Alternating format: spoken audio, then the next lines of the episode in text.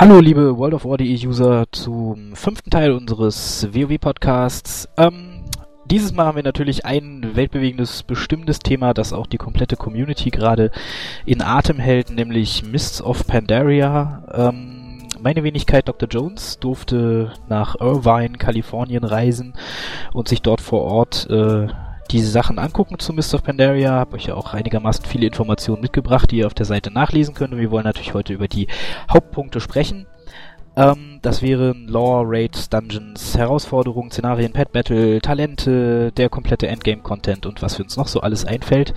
Also ein vollgepackter Cast. Ähm, ja, zuerst äh, stelle ich kurz die Runde vor. Also ähm, da haben wir dabei diesmal den Natu, aka Chris. Ähm, Taseni, unsere äh, fleißige News-Schreiberin. Ähm, Wolfi und Yuki, altbekannt, sind auch wieder dabei und äh, ich auch. Gut. Ähm, ihr dürft euch Hallo sagen. Hallo. Hallo! Hey. Kuckuck. Ich finde es übrigens gut, dass du dabei bist, Jonesy, weil sonst hätte jemand anders diese Einleitung sagen müssen. Tja, wer das wohl gewesen wäre, ich weiß es nicht. Gut, ähm, ja, fangen wir mit Thema 1 an. Ähm, Mist of Pandaria Pressetour. Äh, letzte Woche Montag habe ich mich auf den Weg gemacht äh, nach Irvine. Ähm, hab da sehr schöne Stunden verlebt. Wirklich tolles, äh, tolles Gelände, was Blizzard da hat. Mit sehr viel nerdigem Stuff, der da überall rumsteht haben uns auch äh, alle natürlich sehr gut betreut gefühlt, hat riesen Spaß gemacht und die paar Bömpchen, die sie haben platzen lassen, vor allem was so die Lore und einige äh, Dinge im, im Mist of Pandaria angeht, äh, haben uns schon echt begeistert. Also es hat großen Spaß gemacht. Ähm, auch das äh, Anspielen von Mist of Pandaria wirklich lustig. Also wir hatten die Chance, das ähm, erste Mal auf Pandaria selbst zu spielen. Auf der BlizzCon konnte man ja nur die wandernde Insel spielen, also die äh, das Startgebiet der Pandaren. Dieses Mal gab es vorgefertigte 85er Charaktere, mit denen man mal die ersten Zonen so durchstreifen konnte. Das war auch sehr lustig. Da wird es auch demnächst noch äh, einen ausführlichen Hands-on-Bericht auf der Seite geben. Und ähm, ja, was soll man sagen? Äh, Blizzard sind einfach mal coole Schweine, das kann man nicht anders sagen ist wirklich ein super netter Haufen und hat riesigen Spaß gemacht da. Ähm, ja, ansonsten, was wir nicht gekriegt haben, wo was ich eigentlich gedacht hätte, was es vielleicht geben würde, ist ein äh, Beta-Start-Datum. Hätte sich ja angeboten. Vor allem, wenn man jetzt mal betrachtet, dass in den letzten Tagen ja immer mehr News rauskamen, die quasi äh, darauf hindeuten, dass es doch sehr, sehr, sehr bald mit der Beta losgehen sollte. Also gerade heute kam irgendwie ähm, die News ja rein, dass es vielleicht schon diese oder auch nächste Woche losgehen könnte. Was ja man dann auch im Rahmen dieses Events vielleicht schon hätte ankündigen können.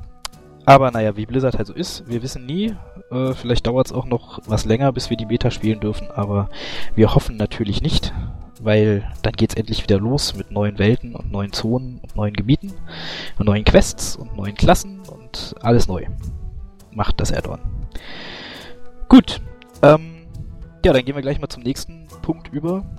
Die Lore von Mists of Pandaria. Da haben sie ja erstaunlicherweise relativ viel zu erzählt. Ähm, was das angeht. Also sie haben einmal halt erzählt, dass es eine klarere Trennung zwischen der Box-Version von Mist of Pandaria und den Patches von Mist of Pandaria geben wird. Also dass die Box quasi eine eigene in sich geschlossene Handlung bieten wird, die dann durch die Patches nur weitergesponnen bzw. in andere Richtungen gelenkt wird. Ähm, dabei wird sich das so unterteilen, dass die Box-Version quasi ähm, ja, das Erkunden und Entdecken dieses neuen Kontinents beinhaltet. Also die Horde und Allianz landen mit den ersten Abenteurern quasi an den Küsten Pandarias und müssen dann erstmal gucken, was es da überhaupt so gibt, wer da so alles wohnt und wie das Land so aussieht und so weiter und so fort. Und ähm, mit den anschließenden Patches wollen sie dann quasi den, den großen Krieg, der sich rund um diese Entdeckung von Pandaria entwickeln wird, äh, peu à peu einführen. Ähm, das Ganze soll dann an dieser Stelle ein kleiner Spoiler-Alarm oder sagen wir mal ab jetzt ein Spoiler-Alarm. Äh, in der Newsbeschreibung werdet ihr dann wieder hören oder lesen können, wann ihr wieder weiterhören dürft, wenn ihr nichts davon wissen möchtet. Ähm, ja, also es wird quasi dazu kommen, dass wir eigentlich als Spieler am Ende von der Box-Version unseren Anführern raten, äh, Pandaria in Ruhe zu lassen, weil es ein sehr harmonischer, ruhiger und äh, von allen diesen kriegstreiberischen Unwägbarkeiten von Azeroth verschonter Ort ist, äh, womit wir aber leider zu spät kommen, weil die Invasionstruppen schon äh, losgefahren sind sozusagen und an den Küsten von Pandaria anlanden und das Ganze wird sich dann über die nächsten Patches so weit entwickeln, dass äh, ein Krieg zwischen Horde und Allianz ausbricht oder beziehungsweise eigentlich ein Krieg äh, aller gegen äh, den guten alten Garrosh der sich nämlich im Verlauf äh, der Patches mit einigen äh, Dingen so unbeliebt machen wird, dass äh, wir keine andere Wahl haben mehr, als ihn quasi als äh, Anführer der Horde absetzen zu wollen, worin dann Mists of Pandaria im letzten Patch auch gipfeln wird. Das wird dann eine epische Schlacht um Orgrimmar geben, das haben sie schon verraten, in der es quasi dann Garrosh ans Leder geht. Ähm, als Konterpart wird dann natürlich Varian Vryn, der König äh, von Sturmwind quasi aufgebaut werden. Der soll zu, wie auch immer, zu einem der glänzendsten Anführer von Warcraft werden. Bin gespannt, wie sie das schaffen, weil bis jetzt ist er ja eher gesichtslos, respektive langweilig. Aber äh, wenn man die, die Lore-Profis von Blizzard kennt, werden die, die sich da sicherlich noch was einfallen lassen, dass ihnen in dieser Rolle ähm, ja, gerecht werden lässt. Ja, so viel zur Zusammenfassung. Ähm, ja, was ist eure Meinung dazu? Ja, ähm, okay, Ladies first, sorry. ich finde es nach wie vor bescheiden, dass wir ähm, Marian nicht in den Arsch treten können. Ich kann den Kerl absolut nicht leiden. Bei Gausch bin ich voll dafür, immer drauf da, immer sofort alle los. Aber warum nicht Varian? Den will ah. ich auch los sein. Man hätte das ja Ganze eigentlich auch fraktionsabhängig machen können. Also die einen kloppen Gründot und die anderen hauen Garosch was um die Ohren. Aber das wäre dann wahrscheinlich zu aufwendig geworden. Und äh, ich meine, es ist nur das Logische, was Blizzard von Anfang an ja schon ange angekündigt hat, dass der Konflikt zwischen den einzelnen Fraktionen wieder stärker auch ausgearbeitet werden soll. Und ja, ich äh, lass mich überraschen ich kann, kann mir schon gut vorstellen, Garrosh zu verprügeln. Ich könnte mir auch gut vorstellen, Frieden zu verprügeln. Aber als oberdicker Obermods für ein Add-on kann ich ihn trotzdem irgendwie nicht sehen. Ich weiß nicht. Bin ich vielleicht zu, zu eingefahren in, das muss ein alter Gott sein oder ein Drache kommt auch immer gut und, naja. Aber Aspekte und alte Götter haben wir ja langsam alle ausgerottet, beziehungsweise sind nicht mehr das, was sie mal waren. Da muss ja was anderes herhalten. Ja, ich finde gerade das eigentlich einen ziemlich interessanten Aspekt an Mist of Pandaria, dass sie halt nicht die dieses typische Bad Boy-Ding haben, sondern dass sie halt quasi äh, das Add-on erstmal komplett ohne in Anführungszeichen Endgegner beginnen und äh, sich das aus der Story selbst heraus entwickelt und dass es halt äh, dazu führt, dass ähm, wir quasi ja diesen Krieg, der ja in Warcraft 1 bis 3 quasi durchgängig immer da war, wieder zwischen Horde und Allianz, dass der wieder mehr in den Mittelpunkt der Story rückt. Finde ich eigentlich eine coole Sache, weil ehrlich gesagt, wer soll jetzt noch schlimmer sein als Todesschwinge? Also irgendwann, das hatten wir ja schon mal das Thema, wird's halt dann auch unglaubwürdig, wenn da immer noch jemand kommt, der noch böser ist. Also finde ich nicht schlecht. Ach, hat doch auch bei verschiedenen Animes gut funktioniert. Ähm, ja, also, wie gesagt, ich finde das Thema an sich auch gut. Ähm, klar, hat einiges an Potenzial. Ich finde es halt nur schade, dass man nur einen in den Arsch treten darf. Ansonsten freue ich mich auf der Lore. Na, jeder Böse braucht auch einen guten, ne? Also. Ach, da hat man genug. Ihr sagt nur, Adeline hat großes Potenzial. Ja, aber ist noch ein bisschen dünn. ich aber auch gerne wieder Shiner oder so sehen können den komischen Typen, der im SW rumsteht und den, glaube ich, die Horde öfter sieht als die Allianz-Spieler. genau. Naja, ich denke mal, die Charaktere drumherum werden auch sicherlich eine große Rolle spielen. Also ich bin auch mal gespannt, wer auf der Seite der Horde dann die große Rolle nimmt, äh, als, als Gegenspieler quasi zu, zu Garrosh, ob wirklich Thrall wiederkommt. Also sie haben ja angedeutet auf dem Presseevent, dass Thrall seinen Urlaub beenden muss, seinen Urlaub vom Weltrecht. Ähm, aber ob der jetzt wirklich sofort wieder als der große Mitspieler einsteigt oder ob das vielleicht eher so aus Richtung Sylvanas oder vielleicht sogar hier von Vol'jin kommt, who mhm. knows, mhm. ne? Wäre ja mal, also finde ich spannend. Ich finde auch spannend, was mit der Horde dann passiert, weil äh, zerbricht die Horde dann? Äh, was passiert mit Orgrimmar anschließend? Das sind ja alles Fragen, die noch offen sind und die, die das Ganze schon irgendwie spannend machen. Ja, die ja. Frage mit der Horde wurde ja gesagt, dass die Horde sich danach auf jeden Fall verändern wird. Ich finde das Setting an sich auch anders. Gibt ein anderes Fantasy-Setting statt immer nur böse Drachen und alte Götter. Also so einen politischen Konflikt ist auch einmal was ganz Nettes. Ja, außerdem hat man ja, sage ich mal, ähm, in den Add-ons davor vielleicht unbewusst oder ungewollt und fast unbemerkt auch darauf hingearbeitet, kann man fast sagen. Denn wer äh, selbst bei der eigenen Fraktion extrem unbeliebt ist und immer unbeliebter wurde, auch durch diverse Questreihen. Ja, ich denke mal, die Idee ist nicht ganz neu gewesen, das so zu gestalten. Naja, er war ja auch nicht ganz böse. Es gibt ja auch Nein, Quests, da zeigt er sich von der anderen Seite und dann denkt man sich, ja, so langsam könnte ich mich an den Kerl gewöhnen. Was bei mir dann halt auch irgendwann der Fall war. Ja, da im Gott, wo war's? Diese, diese, dieses Rotkamm, nicht Rotkammgebirge, ähm, Steinkrallengebirge, mit genau. der Bombe. Ja, ja, richtig, genau, wo er dann zum Schluss den noch von den Brettern kickt. Hm, das war so dann auch mal so ein, ein ja, ein kleines Versöhnungsbonbon auf eine riesengroße Wunde mit dem Namen Ich bin ein Depp, aber ich sage euch, wo es lang geht. Ja, er wurde besser, aber sympathisch, nein, ist er mir nicht geworden. Also gerade wenn man die anderen, die anderen Rassen mal anspielt äh, in den neuen Startgebieten, so wenn ich denke nur an die Trolle oder an die Untoten, ja, da kann man eigentlich Garrosh nicht mehr mögen. Also weil er hat sich ja quasi mit jedem der, mit jeder der anderen äh, Rassen in der Horde angelegt. Und es ist immer nur irgendwie Thrall oder seine pure Macht, die er hat, äh, die dann dazu führt, dass die Horde nicht auseinanderbricht. Also er hat sich's mit Sylvanas verscherzt, er hat sich's mit mit äh, Wujin verscherzt, er hat sich's mit den Tauren verscherzt, weil er ja eigentlich sogar im Endeffekt dafür daran schuld ist, dass deren äh, Chef quasi hm. ja. getötet wurde. Ne? Also weiß nicht.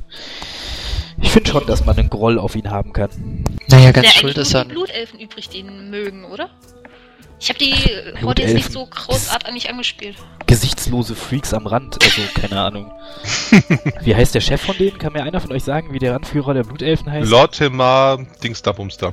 Ja. Sunstrider, oder? Nee, das war Keltas Sunstrider. Verdammt. Ja, der hat da zwar auch mal was zu sagen gehabt, aber um den haben wir uns, glaube ich, in PC gekümmert. Mehrmals. Richtig. Nein, Lord Hematamon oder irgend sowas. Also ein Name, den man sich merkt wie Müller, Meyer und Schulze. Deswegen geht er mir auch so leicht über die Lippen. ja, gesichtslos, wie schon gesagt. Ich weiß, wo er steht, das reicht mir. Na, ist doch nicht so schwer zu raten, also. in der Hauptstadt. Oh. Ja, aber wo in der Hauptstadt? Die ist ja auch nicht klein. Hinter dem Schwingbrunnen, über den Torbogen, rein und der ganz linke von den drei, die da stehen. Genau. Ja, so sieht's aus. Naja, auf jeden Fall, also was wir festhalten können, ist, die Lore ist auf jeden Fall mal anders. Sie ist auf jeden Fall in meinen Augen zumindest interessant und ähm, hält auf jeden Fall am Ende auch sehr viele, äh, sehr viele Möglichkeiten für das nächste Add-on offen. Also wo es dann hingeht. Das finde ich halt auch. Äh, so bei den anderen Add-ons hatte man halt immer das Gefühl, okay, das Add-on ist vorbei, jetzt kommt wieder was völlig anderes, aber da ist ja quasi, äh, da sind ja mehrere Handlungsstränge dann noch offen, die nicht geknüpft werden erstmal. Jo, lassen wir uns überraschen. Potenzial hat's allemal. Ja, bleibt uns ja nichts anderes übrig. genau. Gut. Na, dann gehen wir mal zum nächsten Thema über. Äh, Raids und Dungeons. Wobei zu den Raids, glaube ich, noch nicht allzu viel zu sagen ist, außer dass wir vielleicht gleich noch kurz über das neue Loot-System sprechen können, wenn wir wollen. Ähm, aber fangen wir mal mit den Dungeons an. Ähm, ja, eine Menge neuer Dungeons wird's geben, aber halt auch ein paar alte. Zu den neuen haben sie äh, ja zumindest für die äh, Sturmbraubräuerei oder wie das Ding dann auf Deutsch heißen wird, äh, haben sie ja schon ein paar Details genannt, also dass sich die Instanz in drei Teile unterteilt, dass der erste Teil von den Affen belagert wird, der zweite von den Häschen und der dritte äh, von, von den Bierelementaren. Ähm, ja, sah auf jeden Fall in der Präsentation sehr interessant aus, also von den Mechaniken her. Ich weiß nicht, ob ich mich mit weißen Kaninchen als Gegnern wirklich so anfreunden kann, aber da wird wahrscheinlich äh, Ineva eine andere Meinung zu haben. Kaninchen und Wölfe, das verträgt sich ja ganz gut. Äh, ja, und die ja. Bierelementare sind natürlich so ein Ding, wo man einfach nur da sitzt und sich denkt, what the fuck, Blizzard. also Ale, Ale Mentals ist schon, also ja. Das Wortspiel hat's ja schon in sich. Ja, es ist auf jeden Fall. Also die Instanz scheint auch, scheint auch von Anfang an mit sehr viel Humor gestaltet worden zu sein, weil es halt auch bei den, Affen, bei den Affen halt auch schon diesen Raum gibt, wo man da auf Fässern rumrollen muss und dann äh, quasi nur mit den Fässern die Mobgruppen pullen kann und solche Sachen. Und äh, dann die weißen Kaninchen, die die ganze Zeit durch die Gegend hüppeln und sich vermehren wie die Ratten oder wie die Kaninchen halt. Und äh, ja, dann Bierelementare, die einem das Bier aus den Ohren sprudeln lassen als AOE-Schaden, ist schon... Ja, da haben sie bestimmt ordentlich gelacht beim Machen dieser Instanz. Ja, und dann gibt's natürlich noch die alten Instanzen, die sie wieder revampen. Also zwei, Scholomans und das Scharlachrote Kloster haben sie uns schon äh, genannt. Wobei man da halt dieses Mal sagen muss, was ich sehr cool finde, ist, dass sie nicht äh, hingegangen sind und wie bei, bei ähm, na sag schon, wie heißt es? Todesmine Schattenfang, und- Todes- Ja, genau, genau, Mhm. genau. Einfach die alte Instanz genommen haben und sie quasi ein bisschen mit neuen Gegnern oder so bestückt haben, sondern dass sie die halt wirklich grundlegend neu machen. Also, dass sie die Wände neu texturieren, dass sie die Maps verändert haben, dass sie die Bossbegegnungen verändert haben, neue Bosse reingebracht haben, aber die alten halt auch noch da sind und das Ganze halt quasi auf einen Stand von heute bringen. Und das finde ich eigentlich eine ziemlich coole Sache. Ja, bleibt zu hoffen, dass sie dann auch so unterhaltsam werden, wie sie in Kata am Anfang waren. Da beziehe ich mich so ein bisschen auf den Schwierigkeitsgrad, aber dazu kann natürlich im Moment sowieso noch niemand was sagen. Mich hat halt immer so ein bisschen gestört, äh, ich weiß nicht, wer es gesagt hatte, ich glaube, Jill? Nee. Auf jeden Fall, man sollte eine heroische Instanz auch in der Mittagspause mal schnell nebenher schaffen. Sehe ich anders und ich hoffe, dass das schöne Setting, denn ich kann mir das sehr schön vorstellen mit überarbeitetem Kloster und auch den neuen, egal ob mit oder ohne Bier, ähm, dass die mit Sicherheit ganz unterhaltsam und lustig werden. Sie sollen halt nur nicht wieder so schnell konsumierbar sein, finde ich. Dafür gibt's ja dann die Herausforderung. Ja, aber das kannst du nicht vergleichen. Herausforderungen wirst du, denke ich mal, äh, im Regelfall mit der Gilde machen, weil ich glaube nicht, dass Herausforderungen mit äh, Leuten, die dann alle auf das gleiche Gildenlevel gesetzt werden, also auf das gleiche Itemlevel gesetzt werden, wodurch ja dann auch s- fehlender Skill nicht kompensierbar ist, wirst du, denke ich mal, mit Sicherheit lieber mit vier, mit vier anderen Leuten aus der Gilde gehen, als dir irgendwie äh, für Marken dann was zusammenzusuchen. Ich kann mir nicht vorstellen, dass äh, Herausforderungen, also wenn sie es so leicht machen, dass man es mit fast jeder Random- oder Pickup-Group schafft, dann sind die Herausforderungen nichts wert. Und wenn sie was wert sein sollen, dann müssen sie so knackig sein, dass man sie eigentlich lieber mit den Leuten spielt, mit denen man normalerweise zusammenspielt. Das darf aber dann deswegen ja die anderen Dungeons nicht total entwerten. Na, mal schauen. Ich würde auch noch was zu den Häschen sagen. also ich finde Häschen sehr gefährlich. Es gibt ja da ein Bild im Internet, wo zeigt, dass ein Wolf sich auf ein Häschen stürzt und der Wolf am, am Ende ans Skelett da liegt. Also ich finde, die Viecher darf man nicht unterschätzen, ne? Aber meistens werde ich mich da sehr wohlfühlen, denke ich. Und sehr satt. Und sehr satt. Naja, es sind halt große, weiße, grimmig guckende Hasen mit rosa Augen, also mit, mit roten Augen. Naja. Umso größer, umso mehr machen sie satt. Doch Ja, gut. ja. ja, dann wirst du an dem Boss, den sie vorgestellt haben, an Hoptalus sicherlich deine Freude haben. Der springt auch ordentlich von A nach B während des Kampfs, das haben sie uns da gezeigt. Sah sehr lustig aus, ja. Da freue ich mich schon drauf. Naja, aber gut, also ich denke mal, dass es in den anderen Instanzen dann schon wieder ein bisschen, äh, naja, wie soll man sagen, Gesitteter? ge- er, vielleicht sagt man lieber ernsthafter zugehen wird. Aber also da haben sie, glaube ich, mal in eine Instanz wirklich äh, sehr viel, sehr viel Spaß und Humor reingepackt. Solange sie dann nicht so endet wie Oculus, das keiner mehr mag, ist ja okay. Naja, das heißt ja nicht, dass die schlecht zu spielen ist. Ne? Es ist halt nur, ja, gegen einen großen weißen Hasen zu kämpfen, hat halt schon irgendwie, ja, ist mal was Neues. Ja. Ja, dann, äh, ja, Loot-Regeln zum Thema Raid. Ein heiß diskutiertes Thema im Moment bei uns im Forum. Vor allem die neuen Loot-Regeln für den äh, Raid-Finder sind ja naja, also eigentlich sind so ziemlich alle der Meinung, dass es relativ gut klingt, aber es gibt natürlich wie immer auch ein paar äh, kritische Stimmen dazu. Ähm, vielleicht nochmal kurz als Zusammenfassung. Es wird so sein, dass wir nicht mehr würfeln auf irgendwelche Gegenstände, sondern dass quasi aus der Loot-Tabelle des Bosses äh, einfach den Spielern, die Loot gewinnen während nach dem Kampf, äh, diesen zugesteckt bekommen, ohne dass man irgendwie in Konkurrenz zu den anderen tritt. Ähm, womit sie halt hauptsächlich die, die, die immerwährenden Flames und ähm, immerwährende Diskussionen um, ob der Spieler, der das jetzt gewonnen hat, auch wirklich gebrauchen kann und so weiter, ein bisschen äh, runterhalten wollen, ein bisschen abschaffen wollen. Ähm, ja, auf der anderen Seite ist natürlich auch dann die Möglichkeit für die, die schon, die eigentlich nichts mehr haben wollen, von dem Boss darauf zu passen, auch nicht mehr gegeben. Zumindest so, wie es im Moment aussieht. Wir wissen ja noch nicht, wie das System am Ende wirklich äh, funktioniert. Ähm, Ja, und dann gibt's auf der anderen Seite noch diese zweite, dieses Bonus-Roll-Ding für alle Raids quasi, also alle Schwierigkeitsgrade, Raid Finder, Normal und Heroic, wo man durch äh, Farmen oder, äh, ja, man muss es so sagen, durch Farmen von, von bei Fraktionen ähm, eine neue Währung bekommt, die man dann äh, in diesem Kampf äh, oder nach dem Kampf für einen, einen zusätzlichen Loot aus dem Gegner quasi einsetzen kann, der äh, nicht den Loot der anderen Spieler irgendwie beeinflusst, sondern quasi für einen nur selbst generiert wird und der dann halt auch, wenn man äh, gut würfelt, in Anführungszeichen, halt den, äh, den ein normales, also normalen Loot von dem Boss beinhalten kann. Ja. Persönliche DKP sozusagen. Ja, quasi. Also halt ohne, dass es irgendjemand anderen beeinflusst, genau. Mhm. Die anderen Spieler werden das Item ja gar nicht angeboten bekommen. Das wird ja dann für jeden Einzelnen exklusiv sein in dem Sinne. Ja, Oder genau, gibt es ja dann auch keine Schlägerei mehr drum. Das ist prinzipiell, denke ich mal, ganz gut. Ja, lustig wird wenn das so in Stammrate passiert und der eine das bekommt, was der andere braucht. Ja, ich weiß nicht mit dem Stammrate. Ist das nicht eigentlich nur für LFR gedacht?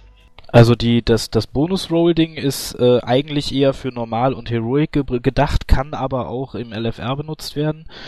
Und äh, das andere System, mit dem dass man nicht mehr würfelt, das wird es nur im LFR geben. Also das ist nicht für normal und heroisch wird es dann genauso sein, wie es bis jetzt ist, quasi. Mhm. Ich meine das Bonus-Roll-Ding. Ja, das ist halt die, das ist halt eine gute Frage. Also eine Frage, die ich auch generell bis jetzt noch nicht beantwortet gekriegt habe, ähm, ob diese Sachen, die man dann im LFR quasi zugesteckt bekommt, ob die äh, noch handelbar sind anschließend oder ob die quasi sofort seelengebunden und überhaupt nicht mehr äh, austauschbar auch innerhalb der Gruppe sind. Und dass sie das da begrenzen werden, weil ähm, auch darum geht mit dem System, dass diese Entscheidung den Spielern abgenommen wird und dem System zugeführt wird denke, sie es einfach was beobachtet haben, dass im LFR oft genug irgendwelche Verkaufsruns gestartet werden, wo irgendjemand im Handelchannel sucht, er gibt pro Item, was jemand für ihn gewinnt, 15.000 Gold. Ähm, das Handeln mit dem LFR ist generell eigentlich nicht so gern gesehen. Denke ich eigentlich, dass es wahrscheinlich nicht möglich sein wird. Ja, kann natürlich sein. Also es wäre natürlich konsequent, wenn sie es nicht handelbar machen. Wenn sie wirklich sagen, so du kriegst deinen Loot und sei damit glücklich, verkauf ihn, entzauber ihn, mach damit, was du willst und gut ist. Weil das andere würde ja auch wieder dazu führen, dass dann doch Diskussionen aufkommen, weil man ja wahrscheinlich schon im Chat angezeigt kriegt, wer welche, welchen Loot bekommen hat und dann, ja. Ja, ich bin gespannt. Es gibt ja auch noch die Frage, ob die Verzauberer, also ob man dann auswählen kann, ob der Loot, den man kriegt, was entzaubert wird oder nicht. Äh, das ist ja auch noch nicht so wirklich geklärt. Ja, ich denke, da sind noch sehr viele Fragen offen. Ja, denke ich auch, aber ich finde die Entscheidung an sich ziemlich gut, weil das Geflame nervt dann doch nach dem zehnten LFR-Run. Wenn man dann, oh, du hast keinen Schaden gemacht und trotzdem das Schwert bekommen. Also, ich finde gut, dass die Entscheidung den Spielern dann weggenommen wird. Ja. Also ich, ja, ich finde es auch für den LFR durchaus eine, eine gängige und eigentlich recht sinnvolle Sache, weil wie, wie äh, Greg Street ja auch im Interview selbst gesagt hat, ähm, man merkt einfach, dass es nicht funktioniert in Gruppen, die aus vollständig äh, unbekannten Leuten äh, besteht, den Spielern das Verteilen des Loots zu überlassen. Also es klappt einfach nicht. Weil dann rollt halt jemand Bedarf auf ein Item, das er halt trotzdem schon hat und schon ist das Geplärre da. Und das funktioniert ja halt einfach irgendwie nicht. Ja. Wenn da keine weiteren Meinungen zu sind, dann schwenken wir zum nächsten Thema über, das auch noch ein bisschen mit den Instanzen zu tun hat, nämlich den Herausforderungen.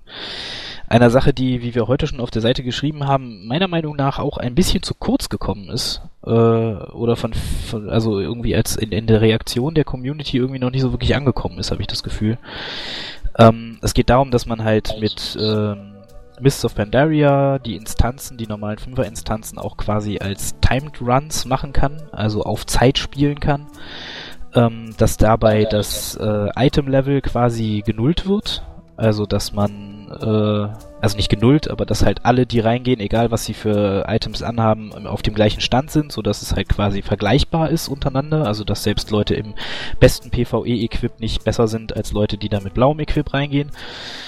Und, ähm, ja, man kann halt auf der einen Seite Medaillen gewinnen, bronzene, silberne und goldene, für die es dann, wenn man alle zusammen hat, auch noch extra Belohnungen gibt und so weiter. Aber was halt ich finde, was der, der das große Ding daran ist, ist, dass es halt auch Ranglisten geben wird, serverbedingt, servergruppenbedingt und auch äh, weltweit oder europaweite, die man dann im Arsenal sich angucken kann und wo man halt sehen kann, wie schnell waren denn die schnellsten und wer waren denn die schnellsten und so weiter. Und ich denke, das gibt halt das erste Mal in WoW die Möglichkeit ähm, eines wirklichen Wettbewerbs im PvE der außerhalb des Progress Raidens stattfindet. Also man kann da ja quasi auch einsteigen, wenn das Add-on schon fast vorbei ist, wenn man äh, Spaß dran hat, dann spielt man das halt einfach so lange, bis man gut genug ist oder wenn man gut genug ist, dass man halt in dieser Rangliste auftaucht und ähm, muss halt nicht irgendwie zum Anfang des Patches sofort äh, 24-7 mitraiden, um überhaupt eine Chance zu haben, oben mitzuspielen. Und das könnte dieses ganze PvE äh, in WoW schon ein bisschen, ja, revolutionieren, möchte man fast sagen. Ja, man ist geneigt, einfach nur zu denken, wow, super, der erste PvE-Schwanzvergleich in WoW. Aber eigentlich ist es ja viel mehr, eigentlich ist es ziemlich genial. Ja, weil es bedeutet auch, dass wir PvE-Content haben, der jedem auf Max-Level zugänglich ist. Ganz egal, wie lange er spielt, wie oft er spielt und wie gut er spielt. Gut, wenn er nicht gut spielt, wird er daran wahrscheinlich nicht so viel Freude haben auf lange Sicht. Aber ähm, letztlich gesehen ist das etwas, das sich, ähm, gut, ich meine, alles nutzt sich ab, aber das sich besonders langsam abnutzen wird im PvE-Bereich, dass also wahrscheinlich eine relativ lange Zeit auch die äh, Leute an der Stange, bei der Stange halten wird, denke ich mal. Wenn die Challenges dann auch wirklich so getuned sind, dass sie dann auch schwer sind, was sich dann noch zeigen wird. Das setze ich einfach mal voraus. Sonst wäre es Blödsinn, weil dann blieben ja gar keine Herausforderungen mehr außerhalb der Raids. Ja. Der Knackpunkt ist halt, dass sich ähm, das bisher nur auf Zeit bezieht und ähm, Zeit muss immer Qualität sein bei einer Schwierigkeit und naja, wenn man so aus ZA kennt oder auch noch vom Baron ran, das geht auch darum, ob man jetzt einen Boss eventuell schon mitzieht, ob man den frisch machen muss oder ob man ihn stehen lässt. Ähm, das alles ist dann im Prinzip, naja, in der Beta oder dann im fertigen Spiel zu betrachten und zu bewerten und vorher kann man da glaube ich nicht zu viel sagen. Ja, wichtig ist halt, dass es wirklich perfekt balanciert wird. Das wird sehr schwierig werden. Äh, allerdings muss man es dann nur einmal machen. Bei den anderen Zeitruns, die du vollkommen richtig angeführt hast, ist es ja meistens auch so, okay, ich hatte einen Imba-Tank oder ich habe einen Wahnsinnsheiler oder die DDs putzen die im Vorbeilaufen weg. Nur ähm, Blizzard hat ja jetzt hier die Chance, absolut gleiches Setting zu schaffen. Die Gruppen, die, die einzelnen Klassen nähern sich, auch jetzt auch bufftechnisch dann mit ähm, Mobs sowieso noch viel weiter an. Das ist dann der Punkt, den Blizzard ja nicht beeinflussen könnte, sonst, was, was die Ausrüstung angeht. Die Ausrüstung wird sozusagen gleichgesetzt, so dass also wirklich dann, dann äh, im Prinzip auch dieser Schwierigkeitsgrad hundertprozentig nivellierbar sein müsste. Es wird immer welche geben, die besser sind und schlechter, aber dass es doch zumindest ein bisschen repräsentativ ist. Man wird es aber nicht, denke ich, 100% eingleichen können. Es kommt darauf an, wie sie es normalisieren, ob sie sich ein vorgefertigtes Set nehmen oder ob sie einfach nur das angezogene Equip runtersetzen. Da sind dann so Item-Set-Boni, die von Klasse zu Klasse genau. unterschiedlich sind. Die Klassen an sich sind unterschiedlich. Das sieht man auch immer wieder in der Arena, dass nicht jede Klassenkombination ähm, wirklich geeignet ist, auf höchstem Rating zu spielen. Ich denke, auch das wird man da ja, vielleicht nicht leider, aber man wird es sehen, aber es wird ähm, so Leute, denen es genügt, nur die Goldmedaille zu erspielen, denke ich, nicht so hart treffen wie diejenigen, die unbedingt jetzt auf Platz 1 aus sind. Ja, das stimmt. Das ist ganz klar, es wird mit Sicherheit auch da wieder Kombinationen, Klassen, Rassenkombinationen geben, die, die ein bisschen besser da abschneiden als andere. Und für die, die dann wirklich ins Detail gehen, unsere Theory Crafter und äh, total versessenen auf Ranglistenplätze, die werden sich dann sowieso das so zusammenstellen, dass sie im Prinzip analog vielleicht zu einem Arena-Team dann halt auch ein Team für die Herausforderungen haben. Ich denke mal, dass das so auch laufen wird. Ja, und was wir auch nicht vergessen dürfen, was, also was ich eben vergessen habe zu sagen, ist, dass es auch eine gildeninterne Rangliste geben wird. Und das halte ich dann natürlich auch für relativ interessant. Also wenn man dann halt in der Gilde irgendwie sich gucken kann, welche Gruppen sind die besten und so weiter. Ja. Ähm, wer, also da so, ich denke halt generell, dass dieser Vergleichsmoment, der damit ins PvE kommt, äh, ohne sich halt umbringen zu müssen und äh, alles für den Progress links liegen zu lassen für eine gewisse Zeit, ähm, dass der halt schon ähm, ja quasi eine komplett neue neue Schiene an Endgame-Content in das Spiel bringt. Also wir dürfen ja nicht vergessen, es werden ja sicherlich auch wieder neue Fünfer-Instanzen mit reinkommen, bei denen man dann auch wieder Bronze, Silber, Gold erspielen muss und wo man gucken kann, auf welcher man halt irgendwie vielleicht oben mitspielen kann und so weiter. Also das ist halt schon, die Fünfer-Instanzen werden damit definitiv länger interessant bleiben, als sie es bis jetzt sind, meiner Meinung nach. Und selbst die, die am Anfang kommen, werden länger interessant bleiben, weil man halt vielleicht trotzdem nochmal versucht, ob man nicht die Zwei-Sekunden-Marke von der blöden Gilde, die man doof und tot nicht leiden kann, doch noch knackt und damit sein eigenes Team besser ist als das von dieser blöden Gilde, die man nicht mag. Ich denke auch generell, dass äh, wieder so dieses Spielen in der Gilde vielleicht dadurch ein bisschen gefördert wird, weil ich hoffe nicht, dass es äh, machbar sein wird, Silber oder Gold relativ einfach in random Gruppen zu erlangen. Ich hoffe, dass es wirklich ein angenehmer Schwierigkeitsgrad ist, der wirklich eine eingespielte Gruppe voraussetzt. Ja, und vielleicht ist es, schafft es das, das Ding sogar den Serverzusammenhalt wieder ein bisschen mehr zu stärken oder beziehungsweise die Bekanntheit der Leute untereinander auf dem Server. Also wenn man halt wirklich sieht, dass irgendwie immer die gleichen Gruppen mit den gleichen Spielern so gegeneinander sich um die Top-Plätze bekämpfen, dann äh, schweißt das vielleicht auch die Server-Community wieder ein bisschen mehr zusammen. Das wäre wünschenswert generell. Ja, keine Frage. Gut, dann gehen wir mal zum nächsten Thema über. Ähm, auch ein PvE-Thema. Ähm, die Szenarien. Ist ja auch was ganz Neues, was Blizzard quasi reinbringt in Mist of Pandaria, äh, formerly known as Gruppenquests, wie sie jetzt gesagt haben. Also sie sollen quasi das sein, was früher mal die Gruppenquests waren. Und zwar wird es so laufen, dass man halt quasi Quests bekommt, die Szenarien sind. Die werden dann in einem kleinen, äh, meist Open World instanzierten Bereich ablaufen. Ähm, man wird dort dann mit Dreiergruppen spielen. Das ist zumindest die Größe, die sie im Moment für alle haben. Wobei das Setup der Gruppen völlig egal ist. Also man kann das auch mit drei DDs schaffen oder auch mit, na, weiß ich nicht, drei Heiler wird vielleicht ein bisschen schwer. Aber ähm, da wir ja alle Dual-Spec haben, ist das ja sowieso egal. Ähm, und die halt quasi Quests beinhalten, wo man so eine Story abspielt mit, äh, man muss irgendwelche Punkte verteidigen oder erobern vor anrückenden Gegnern und dann irgendwie noch einen Endgegner besiegen oder sonst irgendwas. Sollen so immer roundabout 15 Minuten dauern, äh, die Dinger. Und sie sind quasi direkt mit einem Warteschlangentool gekoppelt, also mit äh, einem Szenario-Finder. Also man nimmt die Quest an und kann sich halt entscheiden, ob man selbst Leute sucht oder ob man halt mit äh, Leuten einfach randommäßig zusammengeschmissen werden will, um das schnell zu machen. Ähm, was halt zum einen das Suchen für Gruppen gerade in den kleineren Gebieten wahrscheinlich wesentlich vereinfacht. Also, weil man ja dann manchmal doch Probleme hatte, Mitspieler zu finden, die noch irgendwelche Quests, äh, Gruppenquests zum Beispiel auf der Scherbenwelt gemacht haben oder sonst irgendwas. Und äh, ja, sie bieten halt äh, ein bisschen mehr Möglichkeit, Story zu vermitteln, als das vorher so der Fall war. Ich finde, das ist an sich eine gute Möglichkeit, weil Gruppenquests an sich sind ja in letzter Zeit wirklich vergammelt, beziehungsweise ja aus dem Spiel entfernt worden. Weil, ich meine, wer hat Gruppenquests noch in der Gruppe gemacht? Die meisten haben eh versucht, Hogger alleine umzuhauen. Ja, ich, ich finde den Ansatz interessant. Noch besser hätte ich es allerdings gefunden, wenn man schlicht und ergreifend wieder Gruppenquests eingeführt hätte. Sprich, ähm, man hat eine schöne Questreihe, die muss ja dann nicht immer gleich episch sein, sondern ganz einfach eine schöne Questreihe von drei oder vier aneinander folgende Quests, die aufeinander aufbauen.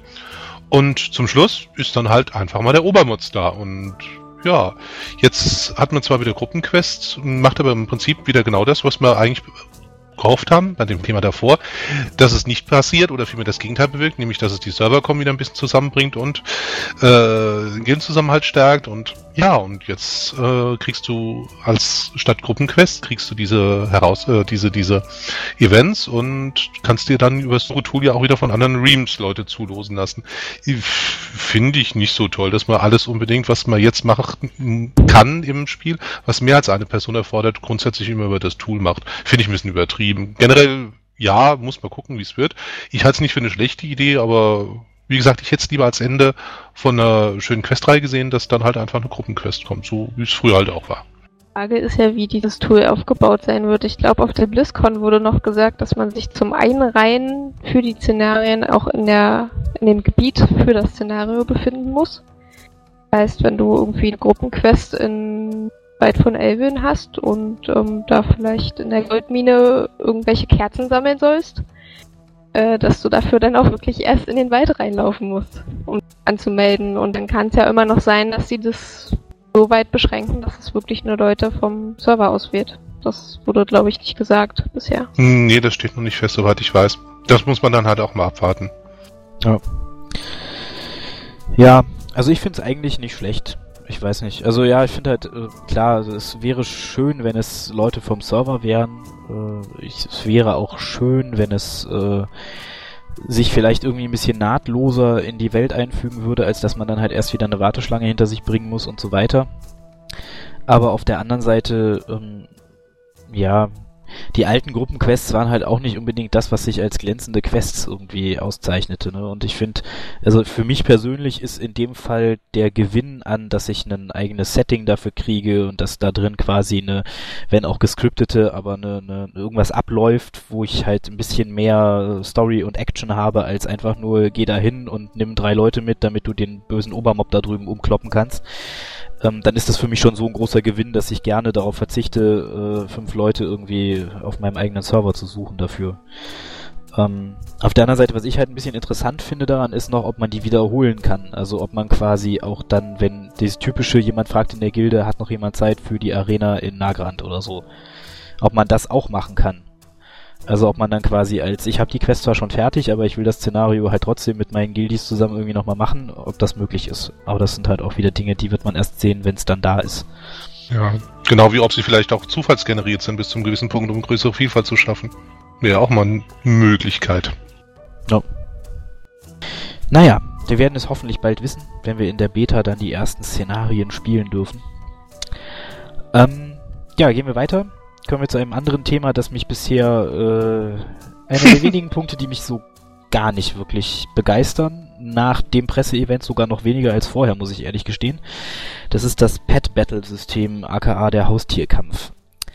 Ähm, weil das, was in meinen Augen dem System für mich zumindest den Todesstoß versetzt hat, ist die Anonymität, mit der Blizzard das durchziehen will. Also ich, sie wollen es halt total casual machen, sie wollen es quasi ohne irgendwelche, äh, ohne irgendwelchen Wettbewerb machen, sie wollen es ohne irgendwelche Flames machen, dass halt irgendwelche, die jemand anderen haushoch überlegen waren, denen dann irgendwie äh, zuflamen oder sonst irgendwas. Sie wollen es quasi so machen, dass man ähm, anonym mit jemandem zusammengeschmissen wird, mit dem kämpft, mit diesen Pets, rundenbasiert und so weiter. Und ähm, dabei quasi, ja, also es werden wohl angeblich noch nicht mal die äh, Verluste, also die, die, die, die, die Matches, die man verloren hat, irgendwo gezählt. Es soll quasi komplett, ähm, komplett, ähm, wie sagt man, äh, Just for fun. ja, naja, ja, wo ist denn da der Fun dann noch? Also ohne, ohne dass man Eben. irgendwas davon hat. Also man levelt halt sein Pet, ja, juhu, aber das ist ja wirklich quasi ist ein Wettbewerb ohne Wettbewerb. Spiel. Also Mhm. hatte ich mir ein bisschen mehr von erhofft. Also ich hatte gehofft, dass man zumindest, wenn man irgendwie mit jemandem im direkten Konflikt sich begibt oder so, dass man dann wenigstens so ein bisschen ja, mehr Spaß haben kann, aber Naja, ich hatte jetzt auch keine große Erwartung daran. Also das erste Mal, wenn man sieht, denkt man sich nur so, das habe ich schon mal in meiner Kindheit erlebt und das Ganze nannte man Pokémon. Das ist auch der Grund, warum ich mich immer noch darauf freue. Ja, also mir war es Feuerwurst und deswegen bin ich auch überhaupt nicht enttäuscht. ich sag ganz einfach, bitte jedem Tierchen sein Pläsierchen, im wahrsten Sinne des Wortes dann. Und äh, ja, nee. Habe ich vorher nicht gebraucht, brauche ich jetzt nicht. Ja, So, vielleicht, wenn man Pause hat und sich langweilt, ist das vielleicht auch mal ganz nett, seine Sets auszupacken und sie gegeneinander antreten zu lassen, so im Pokémon-Style. Keine Ahnung. Ich weiß es nicht so ganz. Ich muss mir, glaube ich, wirklich erst angucken, um dann, mir dann eine Meinung bilden zu können. So als Minispiel beim Warten auf, die, auf einen Dungeon Invite. Dafür Genau. kann man es gut nehmen. da gehe ich angeln. Also Oh Gott, das tue ich nicht Nee, Angeln freiwillig. ist mir wieder zu anstrengend, weil da musst du wirklich so viel da sein, dass du nicht AFK gehen kannst und irgendwo im Browser irgendeinen Scheiß gucken oder so. Ja, ob man das im Pet Battle kann, wird man dann sehen, aber naja. Ihr wartet so lange, bis ich was auswähle, wahrscheinlich. Ja, wahrscheinlich wirst du aber nach einer gewissen Zeit dann rausgeschmissen oder so. Ja, wie auch immer, das wird man natürlich sehen, aber also ja, es wird wahrscheinlich, der Anreiz, es zu spielen, werden wahrscheinlich Erfolge sein, respektive, ja, man kann seine Pets hochleveln und Blizzard meinte ja irgendwie in dem letzten Post irgendwie von Bashiok da, dass die äh, hochgelevelten Pets sicherlich auch im Auktionshaus dann richtig gut weggehen werden. Ja, vielleicht. Pokémon? Fragezeichen. Wie gesagt, Also, ich freue mich drauf. Ja, vielleicht ist das auch so eine Einstellungssache, also, weiß ich nicht. Ich Mich sehe hat's- schon die ersten Gildennamen. The Rocket oder... ja. Carpador wirkt Platscher. Es geschieht nichts. Ja, na gut. Wenn wir da nichts mehr zu haben, weiter, dann, äh, ja, gehen wir mal zum nächsten Punkt über wieder. Talente und Glyphen.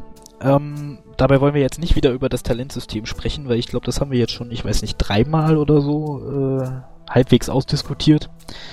Ähm, sondern nur kurz die, die, das, was sie noch dazu extra gesagt haben, anschneiden. Also, dass die Talente jetzt quasi nur noch Fun sind, wie äh, Tom Chilton sich ausdrückte.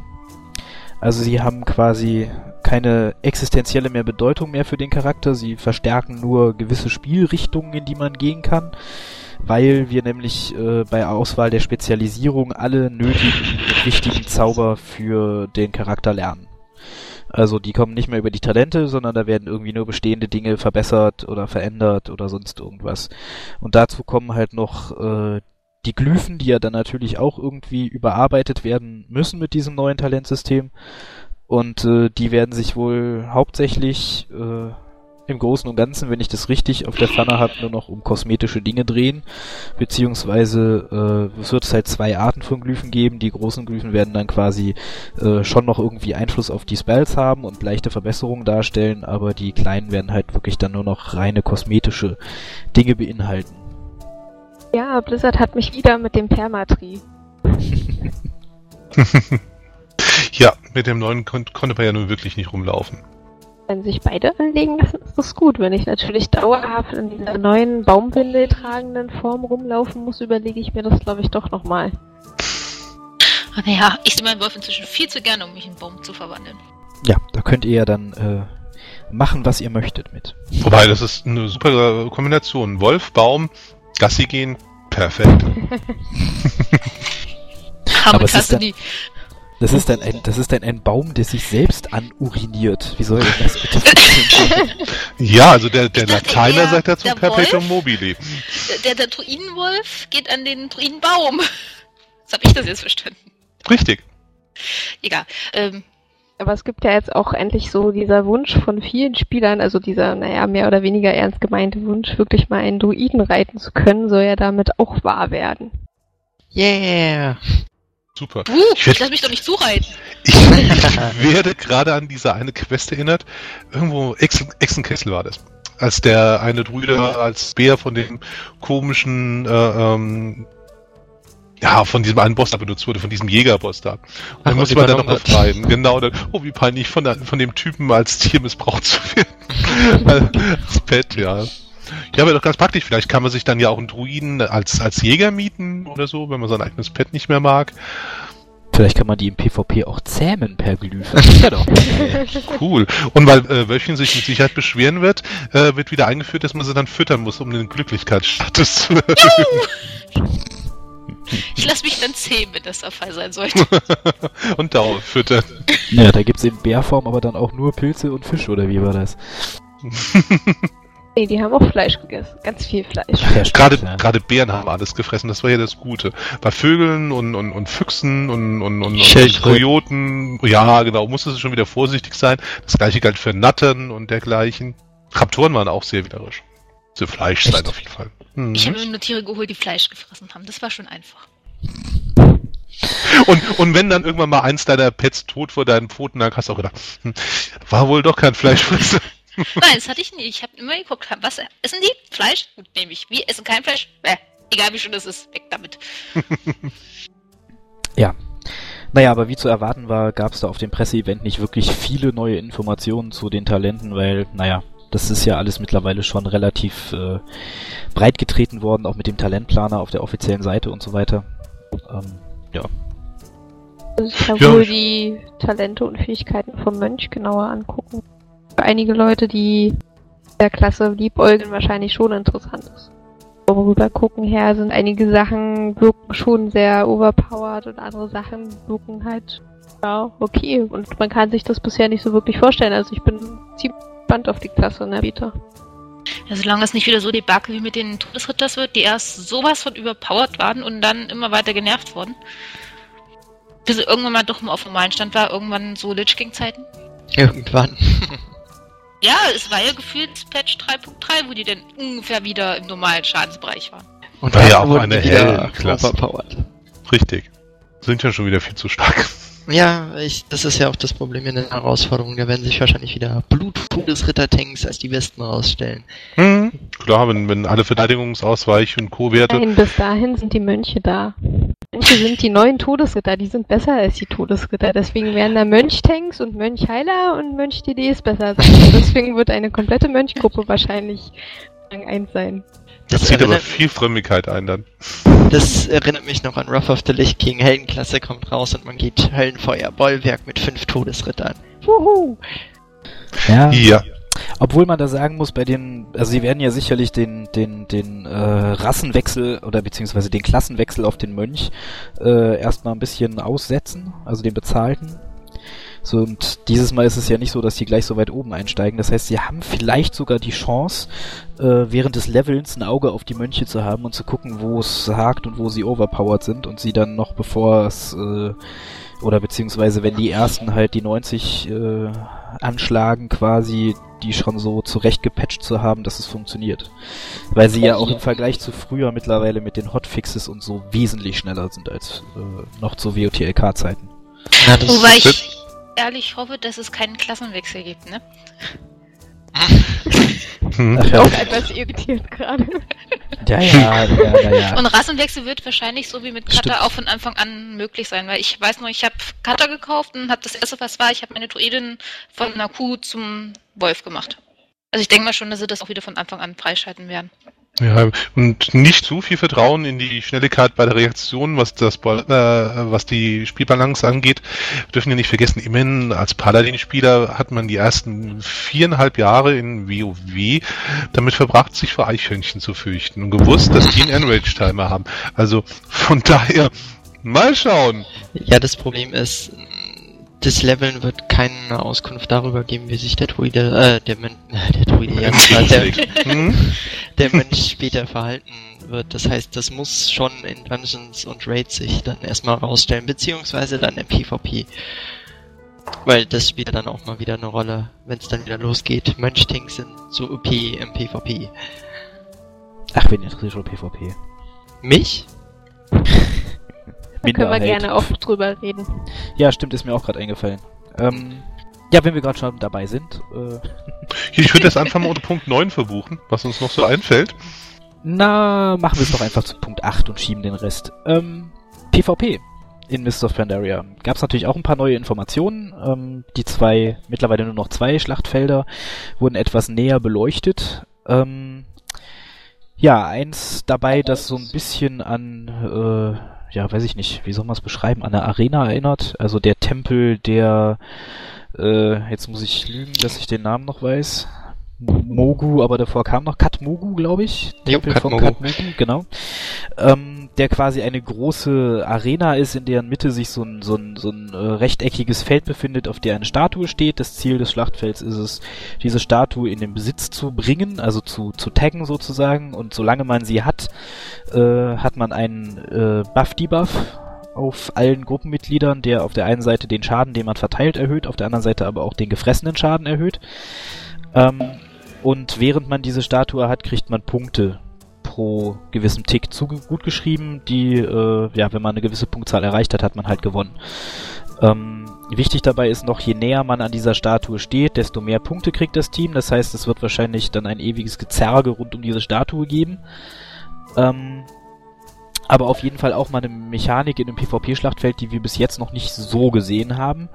Wobei das zweite, die Silver Shard Mine, ähm, noch ein bisschen was Neueres ist, also noch eine noch eine neuere äh, Version von PvP ist. Die findet äh, ist das erste Indoor PvP äh, Schlachtfeld, das es überhaupt gibt. Äh, spielt in einer Mine, wo das Ziel ist, mit einer äh, Minenlore bis zum eigenen Depot der Fraktion zu gelangen. Dazu muss man die Lore erstmal erobern, muss sich dann mit dieser fortbewegen und muss sie verteidigen und muss das halt lang genug schaffen quasi. Ähm, die Verteidiger können dann so lustige Dinge machen wie Weichen umstellen, sodass man einen längeren Weg fährt oder per irgendwelcher Schalter die Bewegungsrichtung der Lore äh, verändern, sodass sie quasi wegfährt vom Depot. Und ähm, ja, klingt alles in meinen Augen, äh, in meinen Ohren klingt es relativ äh, spaßig. Also vor allem dieses, dieses äh, Lore äh, Minending finde ich sehr cool. Also das ist halt wirklich mal eine komplett neue Mechanik, die sie da einführen und klingt auf jeden Fall sehr spaßig. Klingt nach nichts für mich. Oh doch, ich finde gerade das Schlachtfeld mit den Loren wird sich wahrscheinlich als wirklich großartig herausstellen. Ich meine, die Spielmethode gab's schon. Das war halt im Ego-Shooter Team Fortress 2. Und selbst da, das Ding macht einfach nur tierisch Spaß. Und ich denke, das wird in WoW auch einschlagen wie Bombe, weil das ist ein absolut neues Spielprinzip und jeder kennt die Schlachtzü äh, die Schlachtfelder momentan jetzt in- und auswendig. Ich meine, wenn man nur dran denkt, ich habe jetzt acht Chars und jeden mal über die Schlachtfelder hier das ganze Set zugefarmt. Also ich freue mich tierisch auf das Loren-Schlachtfeld. Es ist auch angenehm, dass man neue Systeme ausprobiert werden und ins Spiel gebracht werden, weil auch ähm, und äh, Schlacht um Guinea sind ja eigentlich mehr oder weniger bekannte Prinzipe, ähm, die es auch vorher schon in WoW gab. Und ähm, ich hoffe persönlich auch immer noch, dass sie den Ashara-Krater nicht komplett verwerfen werden. Ähm, der soll jetzt zwar nicht mehr zum Release von MOP reinkommen, aber es hieß, glaube ich, noch, dass er eventuell später dazu kommen soll und da er auf Dota basiert oder basieren soll, ähm, würde mich schon interessieren, wie sie das äh, in WoW einbinden wollen. Ich kann gar nicht so PvP sagen. Ich vermeide es, wo ich es treffe. Tut mir leid. Tja, hm. Ja, also wie gesagt, ich habe es ja schon gesagt. Ich finde, es klingt interessant. Ich bin jetzt auch nicht so der PvP-Spieler. Äh, also ich mache mal so ein Schlachtfeld nebenbei, aber Arena meide ich zum Beispiel auch wie die Pest. Naja, also ich finde es auf jeden Fall schön, dass sie sich auch in der Richtung weiterentwickeln und den Spielern, die da äh, ihr Herzblut reinstecken, ähm, mal was Neues bieten als das ewige Capture the Flag oder äh, King of the Hill Prinzip, das sie in allen anderen Schlachtfeldern so schön äh, aus, auswälzen. Gut, dann äh, ja, kommen wir zum vermutlich letzten Punkt. Ähm, einer tollen Sache, die ich finde an Mist of Pandaria und zwar, das ist der immense Anteil an Endgame-Content, den sie uns dieses Mal vor die Nase setzen. Also super viele Dinge, die man äh, auf Stufe 90 noch mit Spaß machen kann. Ähm, dazu gehören natürlich zum einen halt die Herausforderungen, die Szenarien und das, was wir alle schon besprochen haben, die Instanzen und so weiter. Aber es gibt halt noch viele, viele andere Dinge nebenbei, die sie angekündigt haben. Zum Beispiel die Fraktionen, die sich äh, was das Ruffarmen angeht, äh, anders spielen sollen, als es bisher der Fall war. Also, dass man bei einzelnen NPCs ruffarmt und äh, mit denen quasi Freundschaften schließt und sich darüber dann der Ruf in der Fraktion weiterentwickelt und das Ganze wesentlich mehr Lore getrieben ist. Dann die Daily Quest Gebiete, die nun wesentlich dynamischer sein sollen, als sie es noch früher waren. Also die äh, quasi jeden Tag anders aussehen sollen. Da gibt's einmal diese Farmer zum Beispiel im, äh, ich glaube Valley of the Four Winds ist das, ähm, wo äh, jeden Tag quasi andere Farmer auf diesem Hub, auf diesem Markt, der da ist, anwesend sind, bei denen man dann quasi immer andere Daily Quests machen kann.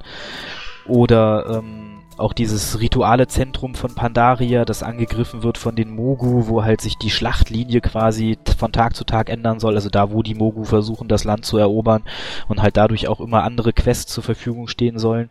Also nicht mehr dieses äh, Print nicht mehr ganz dieses Prinzip von äh, der geschmolzenen Front, wo man halt jeden Tag vorhersagbar immer die gleichen Quests wiederholen musste, bis man irgendwann das erreicht hat, was man erreichen wollte, sondern halt alles ein bisschen ja ähm, dynamischer und ein bisschen abwechslungsreicher.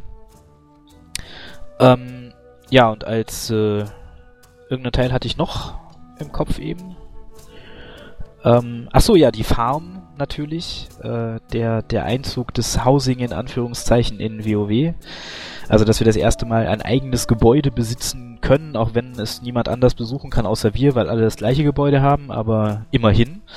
Äh, auf dem wir dann Sachen anbauen können unsere Pflanzen wässern müssen und dadurch halt äh, Reagenzien für Berufe oder für das äh, Farmen von Ruf bei Fraktionen oder Questgegenstände oder sonst irgendwas darüber erhalten können. Ähm, ja, finde ich, klingt alles zusammen nach einem echt großen Paket, das sie da schnüren. Und vor allem im Vergleich zu Cataclysm, wo ja der Fokus eher so auf den Startgebieten und den, dem Revamp der alten Welt gelegen hat, äh, wieder ein Add-on, wo man quasi auf Stufe 90 richtig noch was zu tun hat. Ja, ja die. Entschuldigung, fang du an. Äh, ja, ich finde es an sich eine ziemlich gute Idee, dass Blizzard sich jetzt mal Gedanken gemacht hat, wie man Content ändert wenn man so sieht, was man hatte in Classic, Burning Crusade, Wrath of the Lich King und Cataclysm an sich. Das kam alles immer nach und nach und wurde immer später implementiert. Man hat neue Fraktionen bekommen, aber man hatte nie wirklich das Gefühl, dass man anfangs direkt viele, viel zu tun hatte gegen Ende. Und das ist das, was ich jetzt am besten an Mists of Pandaria finde, wenn man sich anguckt. Wenn ich 90 bin, ich kann Instanzen gehen, ich kann Herausforderungen machen gehen, ich kann meine eigene kleine Farm aufbauen, so komisch das nur noch klingen mag. Und ja, das hat, tut es.